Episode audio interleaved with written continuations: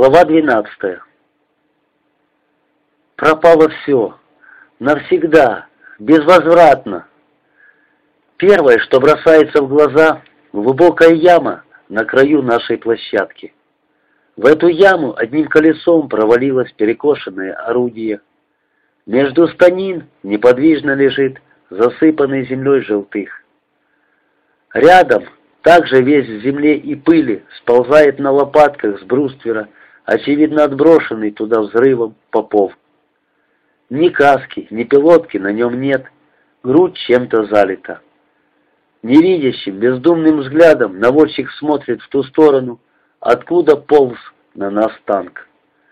Но почему же так тихо, и где танк? Я оглядываюсь и столбенею от страшно смешавшегося во мне чувства радости, страха и удивления. Огромная пятнистая громадина танка, почти вперев в нас длинный ствол, неподвижно застыла на кукурузной куче, и густые языки пламени шипят и чадят над ее приземистой, круглой, свернутой на бок башней.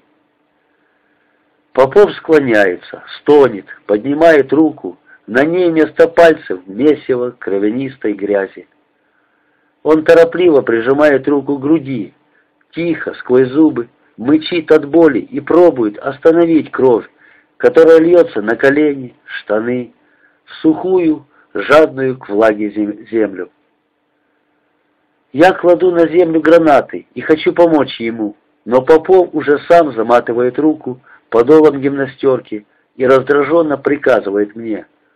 «Лазняк! Огонь! Огонь!» Ага, они идут все дальше. Позади уже остались траншеи с ходами сообщений, где тянутся в небо три столба черного дыма. Рядом бешеным пламенем полыхает четвертый. Остальные вдоль узкой полоски подсолнуха направляются в деревню. То и дело, останавливаясь, они бьют по разрушенной деревушке. Все стонет от частых гулких выстрелов. Издали слышно, как с коротким стремительным визгом проносятся болванки. Я вгоняю в ствол бронебойный и хватаюсь за механизмы наводки. Пушечка, вся ободрана осколками, склонилась на бок, но еще послушна моим рукам. Я торопливо подвожу угольник прицела под срез какого-то танка и нажимаю спуск. Тугой резиновый наглазник больно бьет в бровь. Я не вижу, куда летит снаряд, и бросаюсь за следующим. Мельком кидаю взгляд на танк. Верхний люк уже открыт. Из него высовывается рука в черной перчатке. Она слепо шарит по броне, старается уцепиться за крышку люка, срывается и снова шарит. Из окопа раздается короткая очередь. Это кривенок, но я не вижу, что происходит дальше.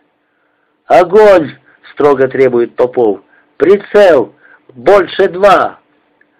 Я заряжаю, подкручиваю дистанционный барабанчик прицела, целюсь, стреляю и снова спешу за снарядом. Попов сидит обессиленный, крепко зажал подолом руку. Лицо его черно, глаза запали. Люк в танке по-прежнему раскрыт, но в нем уже никого не видно. «Огонь! Лазняк! Огонь!» И я стреляю. В прицеле еще видны танки. Я с трудом успеваю хватать снаряды. Пот ядовитой солью слепит глаза. Капли с кончика носа на руки. Утереться некогда. Я понимаю, что танки несут смерть, и бью в них. Не знаю, сколько длится это. В моем сознании мелькают прицел, угольничек под танком, гром выстрела, Потом гримаса напряжения и боли на упрямом лице Попова, его требовательный огонь и снаряды в ящиках. Я мечусь, ползаю, глохну от выстрелов и, запыхавшись, часто дышу. Но вот, схватив маховичок наводки, я круто поворачиваю ствол, впиваясь взглядом в прицел, только напрасно. Танки скрылись в вишенниках, подворьях, за развалинами румынских мазанок. «Все», — говорю я и опускаю руки. «Все, прорвались. Я сажусь меж станин, прислоняюсь к казеннику. От него пышет жаром, но я не отстраняюсь. Я уже обессилел, оглох, в ушах гудит, перед глазами расплываются желтые, оранжевые, черные круги. Высокое солнце безжалостно палит с пропыленного, заволоченного дымом неба. Поле пусто, кое-где видны желтоватые в зеленой траве бугорки. Это трупы. Вон лежит, раскинув ноги, лицом вниз, кажется, знакомый солдат-пулеметчик, который недавно бежал за своим командиром. Грудью он придавил патронные ящики, будто и мертвый не хочет выпустить их. Мощный внезапный взрыв сотрясает землю. Над танком, выбросив в стороны клочья дымного пламени, подскакивает башня, коротко звякает сталь, и орудие дульным тормозом косо врезается в землю. Огонь со стервенелой яростью начинает пожирать резину катков, краску, залитую бензином землю. В воздухе кружат и оседают тлеющие хлопья ветоши. Из окопа выползает задорожный, высовывает голову кривенок. Минуту мы осоловело глядим, как пламя уничтожает танк. Потом задорожный вскрикивает. «Сматываться! Давай скорей! Ну!» Вот когда исчезла у него всегдашняя нагловатая самоуверенность, вот и струсил он, этот наш хваленый смельчак. На его гладком лице испуг, глаза бегают, и он даже не пытается овладеть собой. Мы, однако, молчим. Кривенок вытирает пилоткой лицо и спокойно спрашивает. «Сколько снарядов у нас?» «Мало», — говорит Попов, — «мало». Он все сжимает в подоле руку и смотрит на деревню. Мы выжидательно поглядываем на него. Теперь он наш командир. «Ну что, «Что молчите?» — нервно выпаливает Лешка. «Попов, командуй! Ты же заместитель! Какого черта?» Я оглядываюсь. Перед нами в окопах уже никого нет, но сзади, на участке соседнего полка, траншеи которого идут по взгорью, еще гремит бой. Видно, как в густых клубах пыли там рвутся мины. Из окопа выходит кривенок, молча склоняется над командиром, расстегивает его окровавленную гимнастерку и, помедлив, за руки оттаскивает в укрытие. Потом берет Лукьянова, тот еще тихо стонет. «Давай, ложка, завязывай ты, рука!» Говорит Попов и вытаскивает из подола кисть. Лешка неохотно откладывает гранаты, берется перевязывать.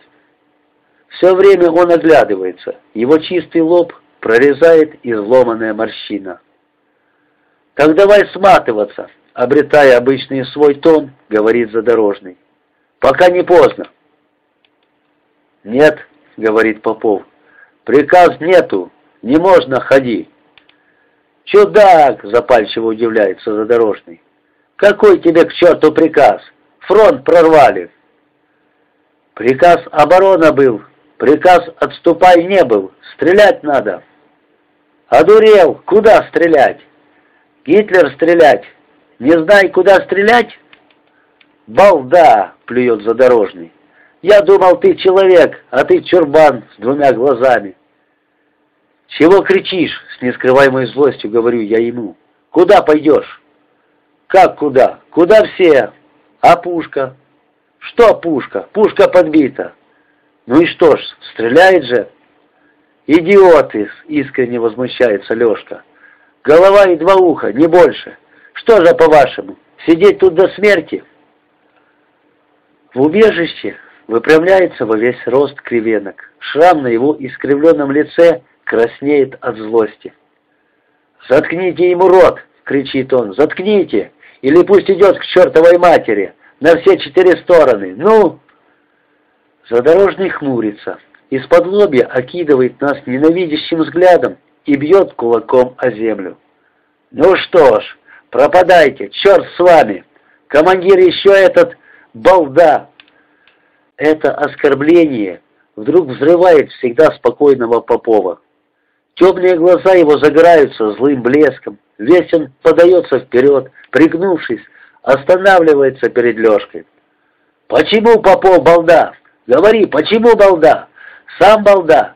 Нельзя пушку бросай. Попов присяга давай. Желтых не удирай. Попов не удирай. Сволочь удирай. Молчи, ложка!» Затем он несколько успокаивается, приказывает нам заровнять на огневой воронку и повернуть орудие стволом к дороге. Согнувшись на коленях, мы выполняем его команду. Задорожный вытирает потное лицо и больше не затевает разговор об уходе, но все время оглядывается и о чем-то упрямо думает. Попов оставляет его наблюдать возле орудия и зовет меня в укрытие. Тут возится кривенок. Он поднимает на Попова недовольные холодные глаза и говорит, «Командир уже отошел. Лукьянов кончается. Перевязал немного». «Иди, пулемет гляди!» — с гримасой боли на широком лице говорит Попов. И когда тот выползает из укрытия, вздыхает. «Ах, ах, плохо, очень плохо, товарищ командир. Ай-яй!» Они лежат рядом, на разосланной палатке, желтых на спине, закинув кверху сухой щетинистый подбородок. Лукьянов с побелевшим лицом, до половины накрытый пропыленной шинелью. Оба они кажутся какими-то маленькими и странными своей неподвижности. Я опускаюсь над ними. «Команды! Команды!» — горюет, присаживаясь рядом наводчик. На Днепре говорил «погибай», жив остался. На Малогорка думай, погибай, жив оставался. На деревне Ольховка погибай, жив оставался. Тут погибай, совсем погибай. Глухой ко всему, старший сержант молчит. И я не могу себе представить, что никогда больше он ничего не скажет, не закричит, не обругает. Я сижу над ним, и в моей душе зарождается немой укор всего себе от того, что умер он, крича на меня, что, может, злость ко мне была последним проявлением его человеческих чувств. Еще начинает казаться, что, может, это он из-за меня вынужден был подставить себя под пулю. Может, если бы он сзади не крикнул, и я, вздрогнув, не уклонился, то пуля была бы моей. А так вот меня она миновала, а настигла его. А Лукьянов? Конечно, в его смерти есть косвенная моя вина.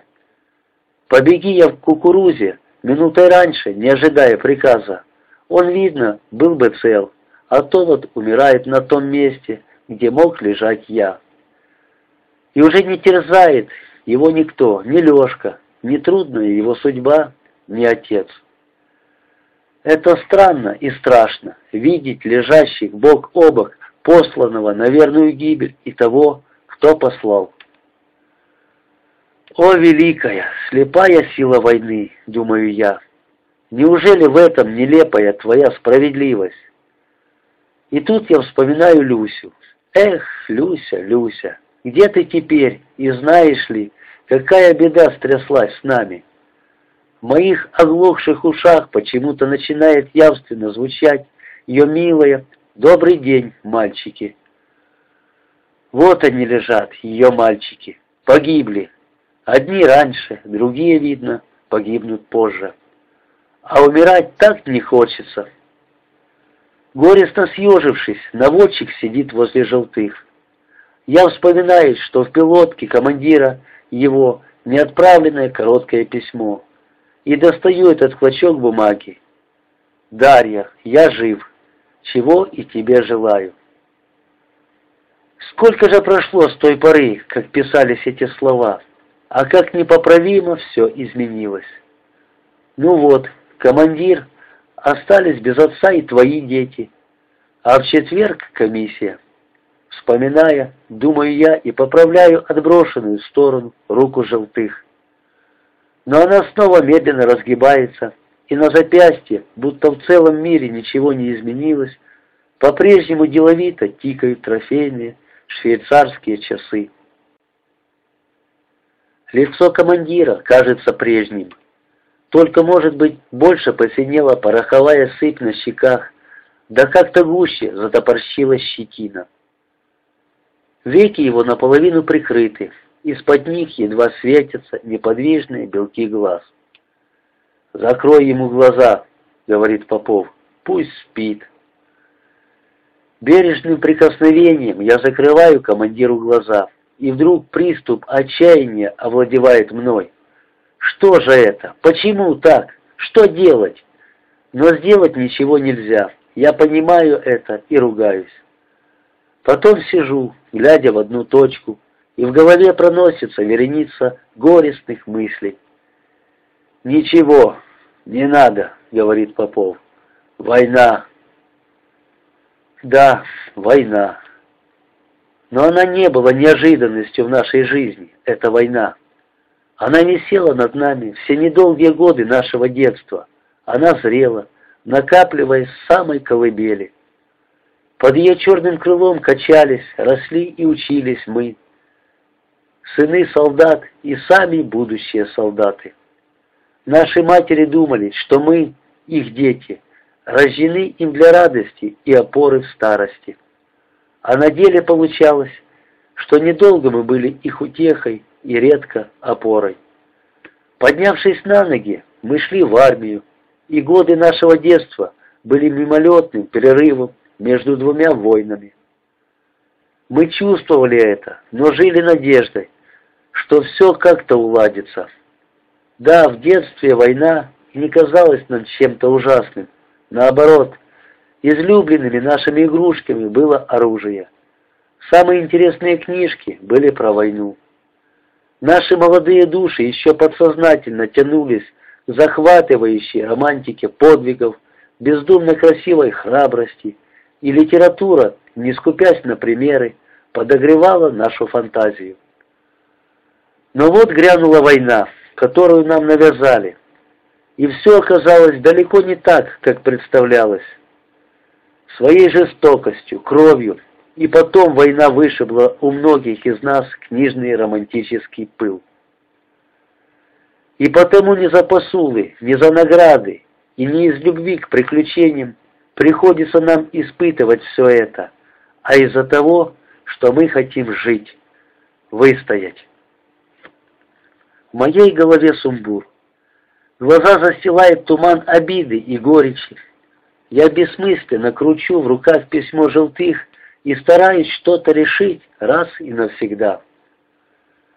«Попов», — говорю я, глядя на наводчика, — «будем держаться, да, до конца?» В потемневших глазах Попова коротко мелькает удивление, брови сдвигаются к переносице. «Зачем так говоришь, конца? Не надо конца, живи надо. Думаешь, Попов легко?» Помолчав, спрашивает наводчик. «Попов плохо, Желтых команды? Желтых друг. На Днепре пропадал. Якут Попов целовал русско-желтых. Желтых целовал Якут Попов. Говорил, прощай. Плохо, плохо прощай. Летнее небо в дымной пелене. Солнце печет, обжигает наши лбы. Горький соленый пот разъедает лица. Докучают мухи. Я то и дело отмахиваюсь от них пилоткой. А Попов не очень складно, путая русские и якутские слова, начинает рассказывать мне, как в осеннюю пору форсировали они Днепр, дрались на узком плацдарме, как и ворота погибла вся, и как фронтовая судьба свела его с желтых. Они вдвоем отбивались из пушки до вечера, отстреливались из автоматов, потом, потеряв надежду уцелеть, простились. Но в последнюю минуту смерть обошла их, и они спаслись. С тех пор много еще трудных и славных дел совершили два эти солдата, чтобы вот сегодня расстаться навеки.